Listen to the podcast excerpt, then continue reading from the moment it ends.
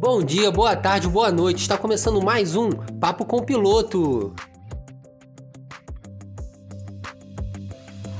O Papo com o Piloto, que é um programa semanal sobre todos os possíveis temas que surgirem, sempre trazendo um convidado que pode já ter vindo aqui, que pode nunca ter vindo, e vai falar sobre as suas experiências da vida, suas opiniões e tudo que, que aparecer aqui na gravação do nosso programa. E indo direto ao assunto, Queria agradecer, como sempre, as pessoas que estão escutando o programa, dando feedback, apoiando, aos convidados que já passaram por aqui. Mas hoje temos algo inédito no Papo com o Piloto, que é uma gravação ao vivo em loco, e vocês saberão o porquê disso em breve. Mas falaremos sobre feminismo não sobre feminismo como teoria, porque eu acho que esse conhecimento já está um pouco difundido aí na nossa bolha, mas como que isso se aplica na vida da nossa entrevistada, como que as experiências ocorrem, como que, como que isso se dá.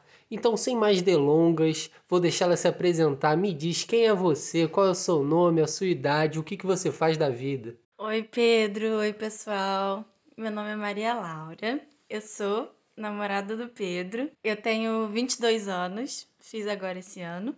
O que eu faço da vida? É, eu faço economia com o Pedro. Eu entrei em 2016 e hoje eu trabalho como estagiária numa empresa chamada aqui Concursos, que é uma empresa de preparação para concurso público. E eu trabalho na área de data science, que é basicamente mexer com dados, estatística, esse tipo de coisa. Mais alguma pergunta? Não, sobre a apresentação é, é só isso mesmo. Tá. Acho que já dá um panorama geral. E pelo fato dela ser minha namorada, por isso estamos gravando ao vivo. Ainda mantemos aí gravações é, por Zoom e Skype, mas dessa vez conseguimos fazer essa flexibilização.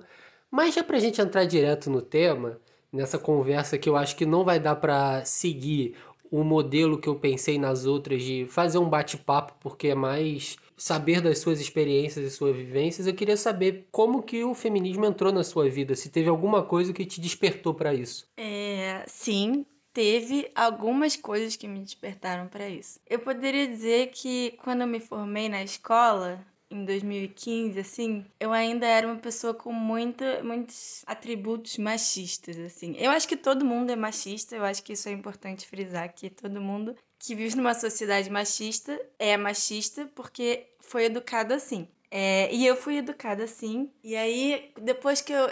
Eu estudei numa, numa escola bem pra frentex, assim. Eu estudei no CAP da que é uma escola pública de qualidade. Não que as outras não sejam de qualidade, sem querer. Eu só quero dizer que é uma escola pública de ponta aqui no Rio, né? E sempre convivi com diferentes tipos de pessoas. Tem aquela mentalidade dos professores, assim, que eles são professores universitários, então eu acho que eles realmente fazem um ensino crítico, assim. Mas, assim, o feminismo em si nunca foi debatido na escola, né? Então, eu acho que aquilo que eu aprendia no dia a dia, é aquelas coisas tipo. Eu me lembro que quando eu tava no ensino médio, assim, eu me lembro claramente de uma conversa com as minhas amigas, que a gente tava falando sobre tatuagem. E eu falei assim, tipo, ah, gente, gente, mulher não pode ter uma tatuagem assim enorme no corpo, parece que quer chamar atenção. E aí as minhas amigas ficaram chocadas quando eu falei isso. Eu acho que eu tinha uns 15 anos, assim. E eu fiquei Cara, eu não falei nada absurdo, blá blá blá. Enfim, o que eu quero dizer é que depois que eu me formei na escola, entrei na faculdade, que eu comecei a. Tanto eu comecei a ter mais contato com questões feministas, quanto o mundo, né? O mundo nas redes sociais. Esse é o primeiro ponto. E, assim, quando eu era adolescente, eu tive um relacionamento bem tóxico e abusivo. E desde os meus 13 até sei lá quantos anos, eram idas e vindas, assim. E assim, foram uns oito anos de relacionamento. E aí ele, ao mesmo tempo que era um relacionamento bem abusivo, tóxico, blá blá blá, ele meio que infiltrava pensamentos machistas na minha cabeça, assim, de, de chamar atenção, de, de padrões de beleza. Falava que eu tinha que tirar meu bigode, falava que é, pra gente namorar, eu tinha que emagrecer, não sei o que, umas coisas que hoje em dia são bem absurdas, assim. Hoje eu respeito muito essa pessoa, Espero que ele não esteja ouvindo. eu vou contar com isso. Mas é isso, eu acho que também quando eu, eu tive uma ruptura de perceber que aquilo não estava legal, também o feminismo me ajudou com isso. Esse é o segundo ponto, esse relacionamento. Terceiro ponto é que em 2017 eu tive um episódio de violência sexual e eu meio que me fechei para isso, assim, aconteceu e aí eu fingi que nada tinha acontecido. E meses depois, eu falei disso com alguém. No caso, eu falei com a minha terapeuta. E aí, depois que eu falei com a minha terapeuta, eu fiquei numa confusão mental, assim.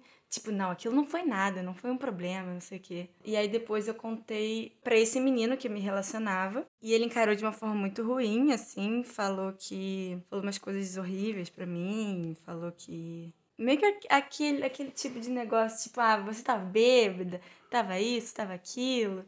Meio que questionando e também questionando assim ah, porque, porque a gente estava meio que separado na época. E ele falava, ah, você faz tudo com todo mundo e não faz comigo. É, enfim, umas coisas bem chatas. E esse episódio e o, a repercussão do episódio no meu relacionamento foi muito ruim e eu acho que eu fiquei numa, numa fase muito obscura da minha vida, assim, engordei muito, é, eu meio que liguei o foda-se pra tudo, para todos e para mim. E aí, depois disso, eu entrei muito em contato com o feminismo, com leituras feministas, e eu acho que isso abriu os meus olhos a minha mente e me fez muito bem.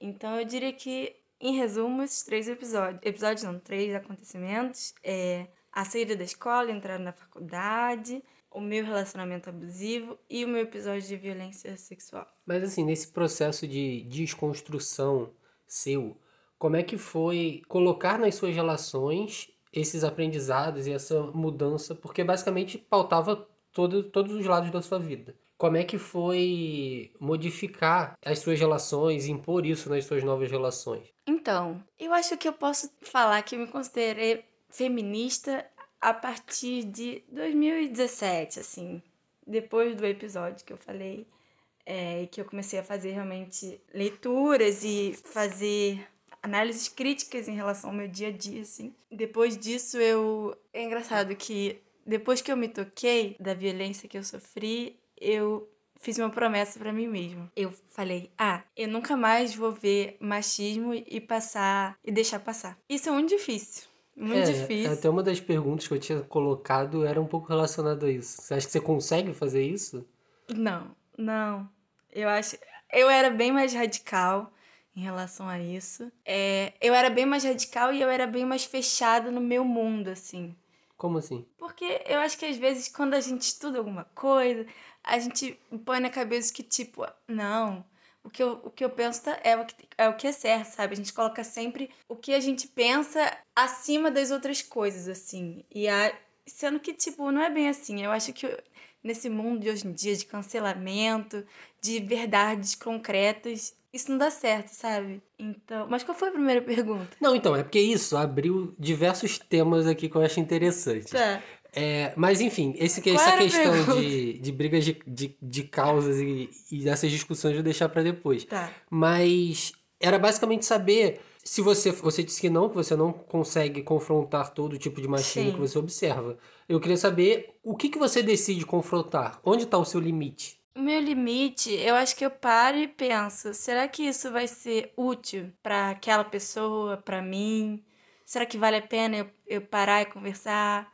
Também tem aquilo, eu não sou babá de ninguém, eu não vou ficar explicando, eu não sou obrigada. Mas na sua vida, quando você vê um, um fato que acontece com você, tá. você sempre confronta ou. Ah, eu acho que quando é uma, um colega, um amigo, assim, sim. Mas às vezes não são atitudes. Às vezes são pequenas uhum. coisas, são pequenas. são nuances, assim, que você não. Você não consegue nem. É, são coisas muito impenetradas Sim, também. Sim, exatamente. Na sociedade não são só não são só relações, são é tudo no Sim. dia a dia. É, são pequenos comentários de pessoas assim, é, por exemplo, tô, isso é uma coisa banal assim. Ah, tô andando com a minha cachorrinha na rua, aí ela encontra um coleguinha cachorrinho, e aí. Eu até te contei essa história. E aí eles estavam brincando de bolinha, e aí ela pegou a bolinha. E tinha outros dois machos. E aí um dono falou assim: Ah, ah, filho, filho é o cachorro. Não acredito que você vai deixar a menina ganhar entre dois cachorros, não sei o quê. Eu fiquei, cara, que? Sabe? São esses tipos de coisas que eu não vou parar e falar com um moço. Olha só. Essa fala foi machista. é. Então, tem umas coisas que simplesmente não valem a pena. Eu acho que tem um momento também, por exemplo, naquele relacionamento longo que eu tava falando, eu preciso dar um pseudônimo para ele. Ah, escolhe um nome qualquer. Falar Pitico. Tá bom. O meu, no meu relacionamento com o Pitico, é. Foi um bom assunto sério com esse nome, mas enfim, vai. Assim, como foi meu relacionamento com o Pitico? Começamos quando eu tinha 13 anos, aquela coisa de adolescente, blá blá blá, só ficando. Sendo que a gente foi só namorar mesmo quando eu tinha uns 17 anos. E aí a gente namorou um tempinho, eu entrei na faculdade, terminamos. E ficou nessas indas e vindas até os meus 21. E o que eu quero dizer é que, por que, que eu tive essa ruptura com ele total? Porque era uma coisa assim, aquele relacionamento tóxico de tipo, separa e volta, separa e volta, separa e volta. Eu percebi que não cabia mais, sabe? Tipo, todas aquelas reclamações, as, as coisas que eu tentava explicar de incômodo. Ele também cresceu muito, mas era que, aquela coisa de que, ah, eu, eu entendo feminismo sim e tal, então não, então eu sou um ótimo namorado, eu não faço nada de errado, sabe? É, mas eu acho que tem um ponto nos relacionamentos também que você tem que abrir mão daquilo. Você tem que abrir mão do relacionamento, Entendi. não do feminismo.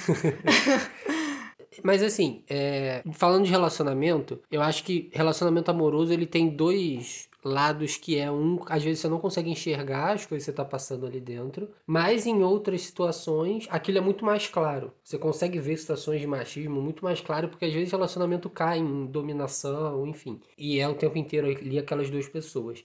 Em contexto familiar, talvez isso seja mais sutil. E você tem uma família bastante conservadora, né? Mas aí nas, relações, nas relações que você tem com seus avós, que é a sua família mais próxima. Como é que é é, e aí, voltando aquilo de inserir o feminismo na sua vida, como é que foi essa transição nas suas relações de família, que nem sempre tá ali num, machismo claro, escrachado, mas tá mais em situações veladas? Então, sim, tá muito em situações veladas, mas tem muito também de situações claras. Eu me lembro de um episódio que eu queria muito fazer o concurso do Itamaraty para ser diplomata quando eu me formasse. Hoje em dia, os meus planos mudaram totalmente. Mas eu fala, tava falando disso com os meus avós, e aí meu avô falou que eu não podia fazer isso, porque. Não porque eu não era inteligente o suficiente. Não, pra, pra minha família eu sou perfeita, inteligentíssima, eu posso, consigo fazer tudo o que eu quero. Mas ele falou que ninguém ia querer casar comigo, porque eu ia ficar viajando muito, não ia conseguir um marido, uma família e tal. E eu não falei nada e eu fui dormir chorando. É, isso ficou muito marcado na minha cabeça, assim. Geralmente então, na minha família, a gente tem muito a tradição, não é tradição. Hierarquia. É, hierarquia. É, mais ou menos. Mais ou menos. De, tipo, respeitar as pessoas mais velhas. Eu não tô na minha família, como eu cresci, eu não tô num lugar de abertamente questionar o que os meus avós falam.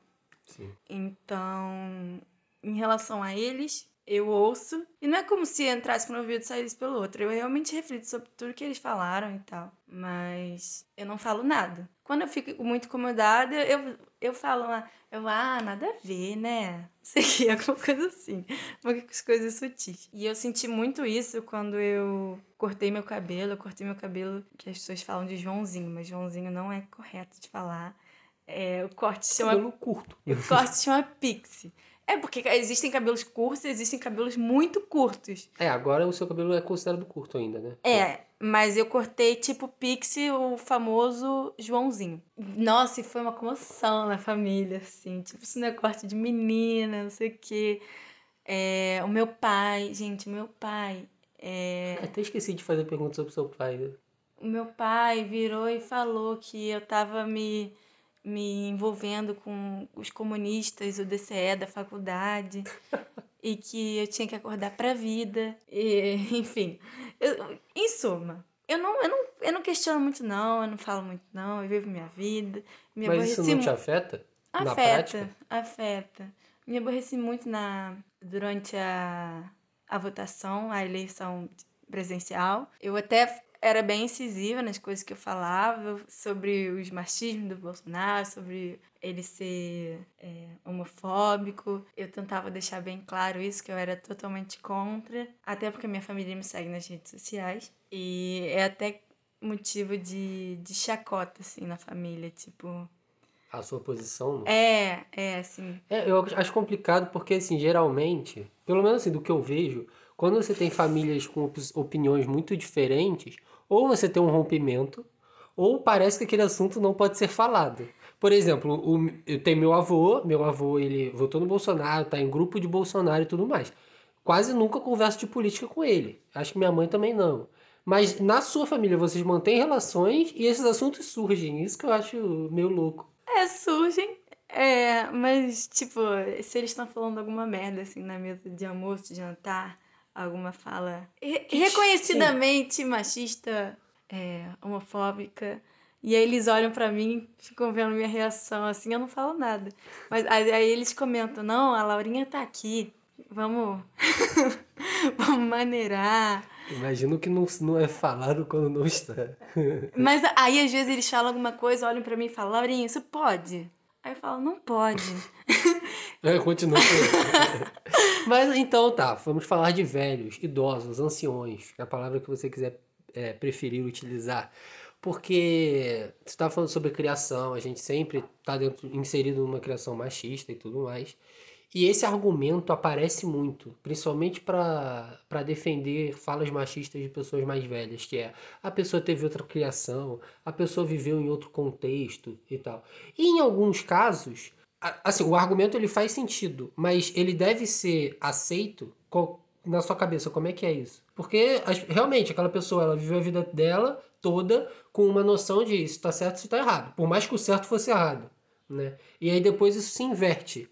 Como é que você lida com isso? Então, é, eu acho que a gente vive num mundo de opiniões diversas e criações diversas, sim. E eu acho que às vezes as coisas se confundem entre o que é opinião e o que é certo e o que é errado. Mas ninguém é dono da verdade. Como eu vou falar o que é certo e o que é errado? Como eu vou falar o que é opinião e o que é fato, sabe? Mas é, se a gente sair nesse tema, nada é certo sim, e nada é errado. Sim, então eu acho que você tem. Eu, eu encaro da seguinte forma. Eu tenho as minhas convicções. Eu tenho minha convicção do que é certo e que é errado, do que é opinião. E também em que momento eu posso falar alguma coisa.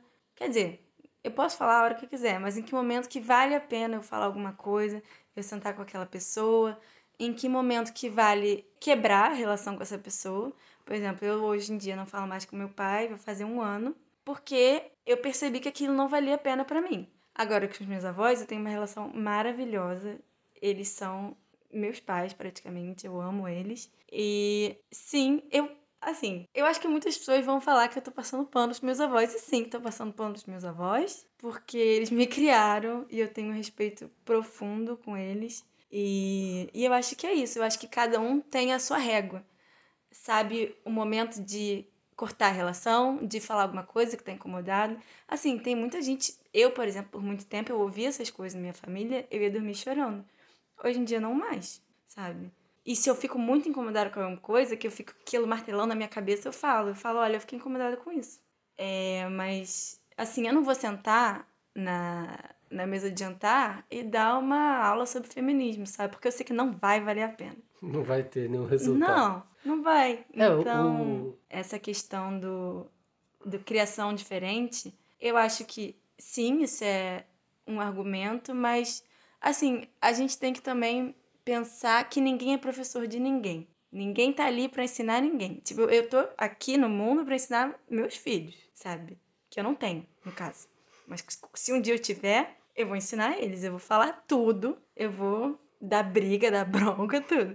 Mas, tirando isso, eu não tenho responsabilidade por ninguém nesse mundo. Isso é um negócio que até contradiz o que eu falei antes, que eu fiz uma promessa para mim, que eu não vou aceitar machismo calado. Mas foi uma coisa que eu evoluí para minha saúde mental e também eu acho que para convivência com as pessoas, assim, porque eu acho que quando você se encarna essa personalidade de ah, não, eu vou ensinar todo mundo, vou confrontar todo mundo, porque assim eu vou mudar o mundo. Assim o mundo não vai ser mais machista. Tipo, não é assim, sabe? Eu acho que a gente tem que. Vai ser até clichê isso, mas eu acho que o que a gente tem que realmente lutar no mundo acadêmico, nas, na, na hora do, do voto, nas políticas públicas. É, e tam... Vote corretamente em 2020. e também nas suas relações assim, na sua roda de amigos, eu acho que super vale você fazer uma intervenção.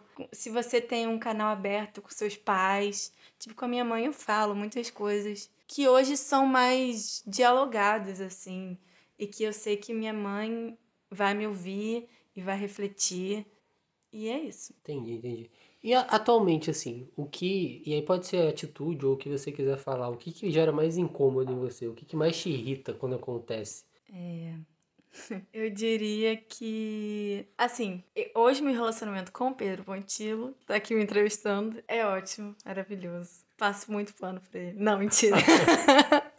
Mas eu acho que hoje em dia o que mais me irritaria seria dentro dos relacionamentos, assim. Eu tive um relacionamento que não é com o Pitico, que não é com o Pedro Pontilo. Foi um relacionamento com uma pessoa no meio, que eu vou chamar de Antônio. É, o Antônio foi um relacionamento ótimo, mas depois que eu saí desse relacionamento, eu percebi que eu sofria certas com certas atitudes machistas naquela coisa implícita, assim, de é o que a gente chama de gaslighting. O que é gaslighting? É você. É a mulher achar que tá maluca. Eu não ah, sei tá. explicar direito, mas é, são aquelas pequenas frases no dia a dia, tipo, ah, você não faz isso direito. Ah, é, você não é uma boa namorada. E aí, tipo, é aquela coisa de colocar assim pra baixo e tal. E eu ficar, cara, não tô fazendo nada direito. Mas, tipo, não foi proposital da parte dele. É, mas eu tava falando o que mais me irrita. Ah, sim. Eu acho que coisas em relacionamentos, assim, coisas que você tem que lidar todos os dias com aquele machismo implícito ali. Eu acho que chega uma hora que eu pff, explodo. E eu acho que é isso. É, essas coisas banais, tipo esse comentário do cachorro, olha, eu, eu ouço e eu rio, sabe? Ou, é, sei lá, essas piadas do dia a dia, bem clichês, assim. É, isso é, é foda porque, pelo menos nas minhas relações, não minhas relações com pessoas, mas nas relações que eu vejo as pessoas tendo ao meu redor, eu nunca fiquei sabendo de nada que aconteceram entre as pessoas. Até que teve um caso, você falou disso de gaslighting, que eu lembrei, que eu não vou nem especificar para não. que eu sei que as pessoas próximas de mim ouvem, de um cara que ele era médico e ele, tipo, simplesmente medicava a mulher dele por ela estar maluca, entendeu? Com ah, remédio sim. e. É, sendo que não era nada. Então, acho que existem casos extremamente sérios, né? De, de coisas que a gente às vezes nem, nem para pra pensar sobre. Mas aquilo que você tinha falado lá no início, que eu falei que era. Ah, rapidinho. Eu acho que uma coisa que me irrita. Tem, né, nem, não é especificamente feminismo nem nada, mas o, a cultura do cancelamento. Então, vou entrar exatamente nisso agora que você falou lá no início sobre essas discussões de que às vezes a teoria é, na prática é diferente, a sua vivência, o seu estudo, a pessoa tem outro. Como é que é entrar em contato com o mundo real? Né? E esse ano, e nas redes sociais, e no cancelamento, a gente tem muito. Eu sempre falo disso aqui quando estou discutindo ou racismo, ou feminismo, ou qualquer coisa, dessa discussão de isso aqui é mais importante, isso aqui é menos importante. Como é que você vê essa, essa discussão? Ela é válida? Ela enche o saco? Ela é desnecessária? Enfim. Então, esse é um ponto bem delicado. Eu, quando a gente fala das diferentes lutas, assim, é, das diferentes causas, é, eu acho que cada eu acho que a gente até já conversou sobre isso. Tipo, cada um sente na pele a sua própria causa, a sua própria luta. E cada um põe alguma delas num pedestal, assim, no foco. Para mim, o foco é o feminismo. Até porque não tem nenhuma outra causa que eu me envolva. Mas eu acho que, sinceramente, eu não tenho uma opinião formada sobre isso. Sobre. Eu, na verdade, me irrita muito essa coisa de você querer diminuir a luta do outro porque não tá fazendo isso, sabe? Esse, esse julgamento em cima da, das lutas dos outros. Mas e o argumento de que a minha luta ela pode invi inviabilizar outra? Ah, eu acho que isso faz sentido. Porque aí, beleza, eu tô lutando pela minha aqui. Só que eu só lutar por isso, eu tô deixando de lado coisas que são importantes. Sim, também. claro. É, eu, de uns anos para cá, eu fiz parte de um grupo de feminismo dentro da economia na faculdade. A gente fez várias leituras e tal, a gente debate. E foi a partir desse grupo que eu, que eu tive contato com o feminismo negro, que eu li os livros da Bell Hooks, da Angela Davis. Também li livros, eu esqueci o nome da, da, da autora, mas é de feminismo marxista na União Soviética. E eu acho que hoje um grande presente para o feminismo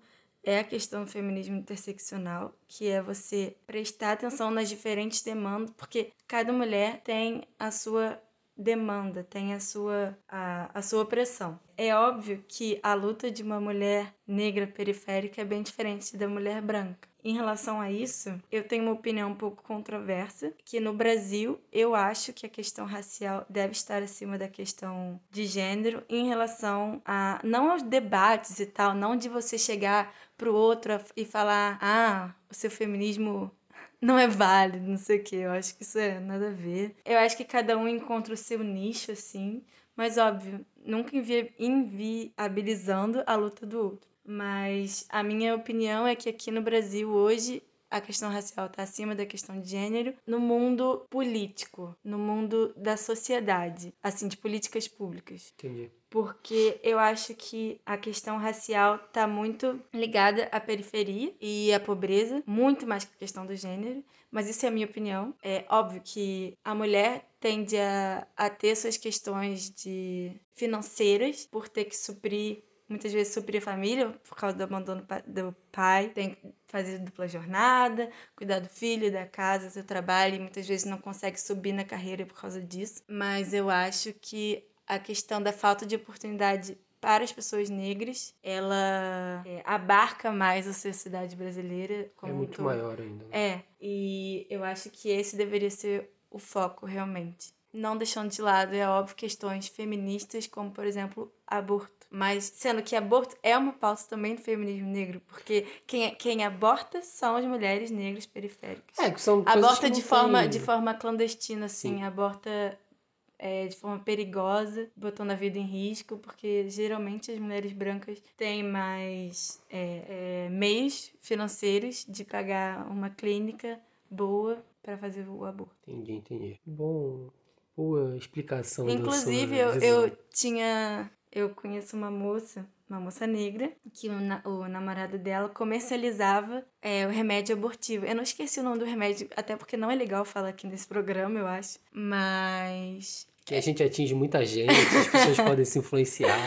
Mas um, o remédio, um remédio bem perigoso, abortivo, que ela, ela, ela era moradora da favela e o, o namorado dela comercializava na favela. Então imagina quantas mulheres não, não tomavam Sim. esse remédio. Lá na Uruguaiana tem um monte. Não sei se você já viu. Não. Mas você entra lá no canelódromo, ah. aí sempre tem uma galerinha na porta com, com as cartelinhas de comprimido falando baixinho. Eu realmente esqueci o Mentira. nome. Mas eles ficam falando baixinho o nome do remédio, assim. Eu ia comprar videogame e aí sempre tinham vendendo. Só que numa época eu não sabia do que se tratava. Depois que eu, que eu comecei a saber o que era e tal. Mas é, é assim. Não, não fica aqui de dica, né? Não, não, não, não é legal. A gente vai partir agora para as indicações, então vamos separar bem as coisas, só como informação para você. É, mas então, sobre esse tema, você tem indicações a dar aos nossos ouvintes? Pode ser livro, podcast, programa, filme, qualquer porra que você quiser falar. Tenho.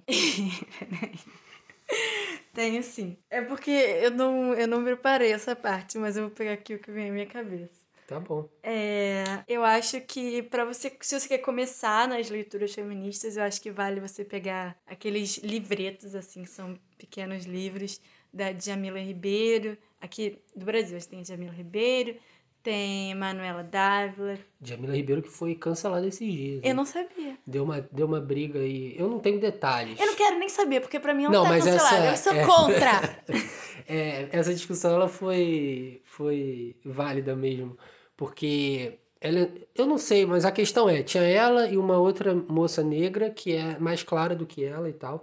E aí ela fez algum comentário sobre ela, sobre essa moça negra, meio que descredibilizando ela uhum. e usando isso de dela ter pele clara como como se fosse uma espécie de argumento para falar sobre. Sim. Mas eu, eu não vi o que, que era, eu só vi essa discussão por alto aparecendo. Mas cortando, enfim. Sinceramente, ao contrário de você, eu me afasto disso, porque você tem que se informar, você é um grande podcast. É, toda sexta eu tenho que gravar e falar Mas sobre os assuntos. Eu me afasto desses assuntos porque. Não sei, me faz mal. Eu acho tóxico essas coisas, essas. Essas. Foi o que eu falei, eu não gosto de uma luta diminuir a outra. Eu não gosto. Eu acho que o nosso inimigo é outro, sabe? É o Estado. Por isso o anarcocapitalismo está vindo com tudo. Eu acho que muitas vezes as pessoas ficam presas nessa, nessas pequenas discussões entre lutas, sendo que, tipo, gente, tem gente por aí fazendo passeata pelo AI-5 e a gente tem aí aquele ser na presidência. Eu acho que o foco é outro. Mas, indicações. Livretos é, de autores brasileiros. Livreto quer dizer livro, leituras pequenas e rápidas. Jamila Ribeiro, Márcia Tiburi, Manuela Dávila. Também tem a autora nigeriana, que tem aquele, aqueles livros pequenininhos que... Peraí, o nome dela é Shimamanda, sei lá o que, Adichie. É, as pessoas vão saber que livros que eu tô falando. É, para educar crianças feministas, sejamos todos feministas, o Perigo de uma História Única. É, são livros bem pequenininhos e fáceis de ler. E ela também. Eu encontrei essa, essa autora, na verdade, através da ficção. É, eu li um, um dos meus livros favoritos, é Meio Sol Amarelo, que também tem muitos atributos femininos, assim, personagens, mulheres fortes, protagonistas. E, mas ela também tem esses livros que são, na verdade, não sei se todos esses livretos são de TED Talks dela, mas são de palestras dela, basicamente. É, então eu começaria por aí.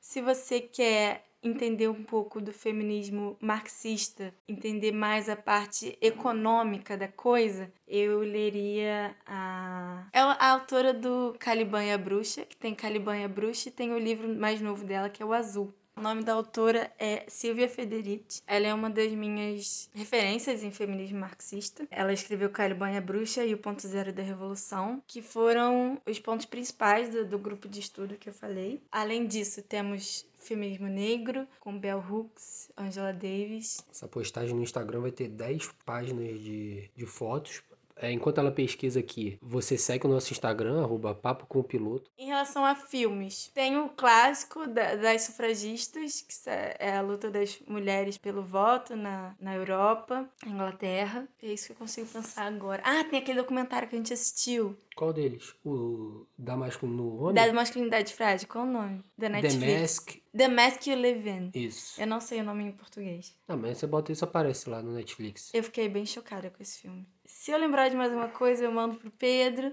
É isso aí. E as nossas indicações, elas aparecem no nosso Instagram, numa postagem semanal. Quero agradecer, inclusive, a Bruna, que faz as postagens para mim. Eu, tenho, ajuda. eu tenho uma recomendação. É, eu queria só dizer as minhas referências no mundo acadêmico, porque eu acho que isso é muito, muito difícil da gente achar. É, mas hoje em dia, as minhas referências no mundo acadêmico para as questões feministas são a professora Margarita Oliveira, do IE, e a professora Ildete Pereira, da UF. A professora Ildete Pereira tem uma, uma letiva de, da macroeconomia mulheres na macroeconomia ou feminismo na macroeconomia é, e é uma coisa maravilhosa. É isso aí. Então isso você encontra no arroba papo com piloto. Só você digitar no Instagram e seguir que vai ter tudo destrinchado e detalhado só para você clicar ou botar a pesquisa no Google e achar lá. E vamos chegando aqui ao fim do nosso terceiro programa. Muito obrigado por sua participação. Você quer fazer alguma consideração final? Obrigada, gente. Eu tava um pouco nervosa, mas eu espero que tenha sido interessante. É isso. Maria Laura que voltará aqui, tá? Para fazer um episódio sobre cachorros e no ah, é. futuro. É. É, mas por hoje é isso. Siga a gente, veja os programas anteriores que estão bem legais sobre carnaval e sobre podcasts. E até semana que vem. Um beijo e tchau.